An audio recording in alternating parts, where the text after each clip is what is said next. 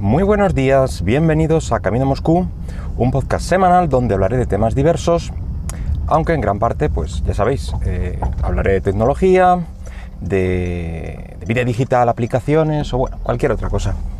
Este es el podcast número 110 del miércoles 9 de octubre del 2019. Y hoy vamos a hablar de Google. Sí, gigante en la nube. Y quiero que reflexionemos un poco sobre su posición, llamémosla privilegiada, eh, en todo el mundo online.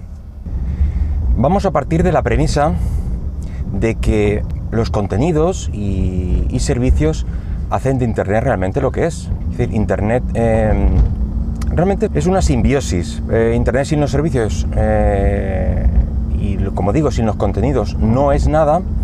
Y a esos contenidos se llega pues, gracias a, buscadores, entre ellos Google. Y creo que todos los participantes de, este juego pues, deben jugar en equipo, no hacer y deshacer las reglas de, del juego a su conveniencia los más viejos del lugar, pues recordamos tiempos más aciagos donde Internet Explorer pues eh, reinaba eh, a sus anchas eh, e intentaba pues imponer una serie de normas eh, basándose simplemente en ser pues el estándar de facto. La verdad es que tuvimos suerte de que el tiempo pues no le diera la razón a Microsoft y, sus continuos eh, intentos por forzar la máquina, digamos, eh, e imponer normas. Hoy tenemos varios jugadores privilegiados mmm, jugando lo mismo, cada uno quizá en diferentes partes del negocio, y por poner algunos ejemplos, bueno, pues Amazon, líder indiscutible como tienda online, últimamente fabricante de hardware, más o menos asequible, como tablets o aparatos de domótica, eh, también es un proveedor de servicios en la nube, Apple, por ejemplo, con todos sus servicios, pero es un gran líder principalmente en, móviles, eh, probablemente genere tendencia en muchos aspectos. Microsoft con la suite ofimática de Office y con el sistema operativo de escritorio pues más instalado, aunque cada vez menos importante. Netflix eh, como vídeo bajo demanda. Pero si hablamos en términos generales, seguramente pues consideremos que Google, bueno, o Alphabet, que es la, la empresa matriz que lo contiene, cuando hicieron esa reestructuración y particionamiento de, de servicios, pues con todos los servicios que proporciona, digo, eh, puede ser uno de los jugadores más importantes. Lo malo, bueno, pues eh, quizá al principio iba un poquito de más de inocente y tal, pero ahora mismo se le está um, se le están viendo prácticas un poco más sucias. Algunas, pues son jugadas sucias para los usuarios, eh, recogiendo datos, eh, vendiéndolos a terceros, etcétera.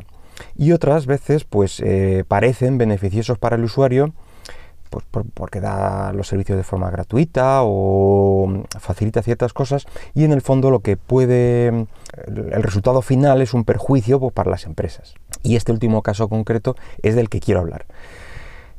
Supongo que conoceréis lo que era Google News, eh, bueno, o lo que sigue siendo en algunos países. Eh, en España es que cerró hace ya una serie de años porque se le iban a poner una especie de tasa a Google que iban a repartirse, bueno, pues entre las empresas que generaban estas noticias, que, eh, como decía antes, pues en principio son los dueños legítimos del, del contenido, ya que lo han generado. Lo que hacía Google era recorrer con sus robots toda la web de periódicos, revistas, etcétera, iba recogiendo todo el contenido, todas las noticias, lo indexaba y lo ponía en Google News. En el árbol, por así decirlo, lo fusilaba, fusilaba el, contenido de otros y, y lo hacía suyo eh, pues en vez de asumir que Google se beneficiaba de alguna forma de este contenido que no le pertenecía, pues decidió cerrar directamente el servicio en este país. Y supongo que todos aquellos que, bueno, que se plantearan imponer algún tipo de tasa similar. Eh, todo este caso, como digo, eh, de hace unos años, eh, ha vuelto a la actualidad, debido a que se ha anunciado que dejará, Google dejará de mostrar fragmentos de, de, imágenes y noticias en Francia. Y esto es porque Francia es uno de los primeros países que va a acogerse a la reforma europea en la legislación de derechos de autor, aunque es bastante probable que, se extienda a más países de la Unión Europea y directamente Google se anticipa a este movimiento, pues dejando de mostrar contenido y así evita tener que pagar. Eh, parece ser que ahora solo se mostrará el titular con el link, evidentemente, de aquellas noticias relacionadas con la búsqueda. Eh, Google en principio siempre alega lo mismo, que da un servicio y que beneficia a los creadores de contenido, ya que ayuda a usuarios finales a, llegar a estos contenidos que de otra forma pues eh, no podrían haber llegado. Como idea está bien, eh, pero resulta que hay otra noticia que echa esto un poco por tierra. Eh, la podíamos leer, esta noticia que digo, hace unos días en, en, Shataka. Y el titular, la verdad es que era bastante impactante, que es que Google nos encierra en Google. Y hasta cierto punto estoy bastante de acuerdo. Eh, esta noticia en concreto proporcionaba datos de un estudio de la empresa Jamshot que indicaban que menos eh, de la mitad de los usuarios hacían clic en los enlaces que proporcionaban. Es decir, que a la mayoría de los usuarios era suficiente con el resumen o cabecera de las eh, imágenes y noticias que Google proporcionaba. Bueno, y si lo piensas, el titular tiene bastante razón.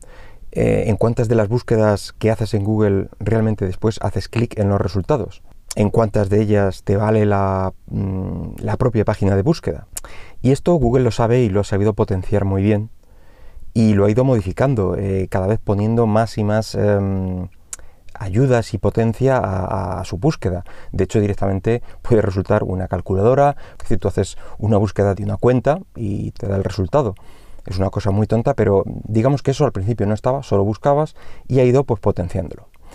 Eh, o también cosas como los, eh, estos resúmenes o widgets que pone a la derecha de, otras páginas, como puede ser la Wikipedia y no sé si también la, IMDB.